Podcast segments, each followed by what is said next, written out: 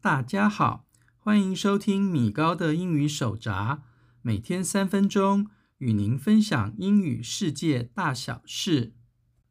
在上一集的节目中，我们介绍了简居族的英语 cocooning、hikikomori 以及几个类似的字词。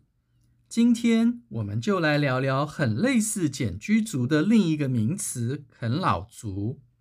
啃老族的英语用字叫做 neet，N-E-E-T，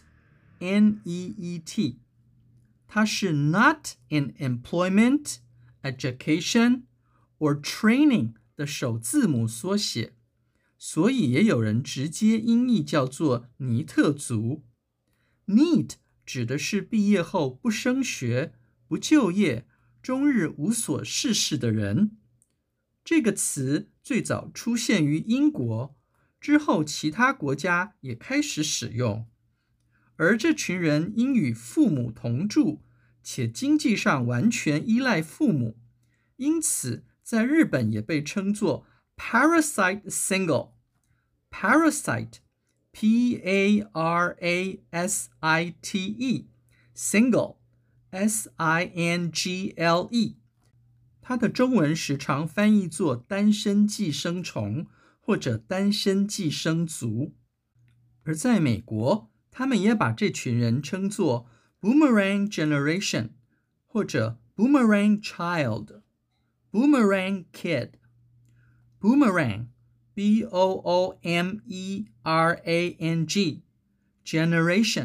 Boomerang，B-O-O-M-E-R-A-N-G，Generation。G-E-N-E-R-A-T-I-O-N，child，C-H-I-L-D，kid，K-I-D，中文常常翻译作归巢族，或者直接意译作回力镖世代。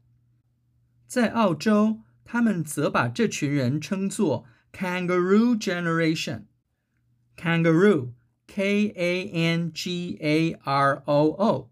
Generation, G-E-N-E-R-A-T-I-O-N，中文直接翻译作袋鼠族。啃老族们的白吃白喝的行为，在英语中有一个很有趣的动词片语可以形容，叫做 sponge off someone。sponge，S-P-O-N-G-E，off，O-F-F，someone。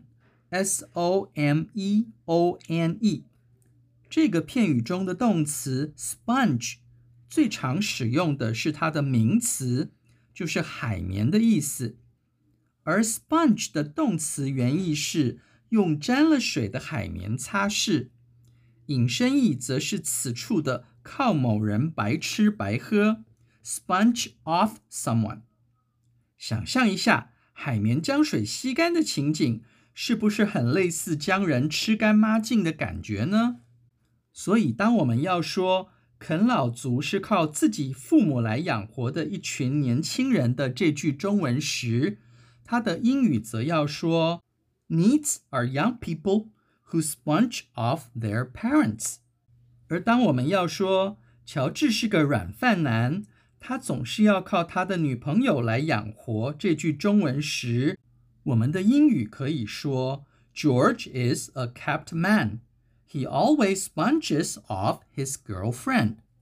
值得注意的是，这句话中的软饭男，他的英语是 kept man. kept, K-E-P-T, man, M-A-N.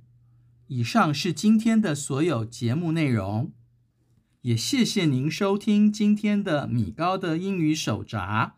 我们会在每周的一三五更新也欢迎各位准时收听。我们下次见拜拜。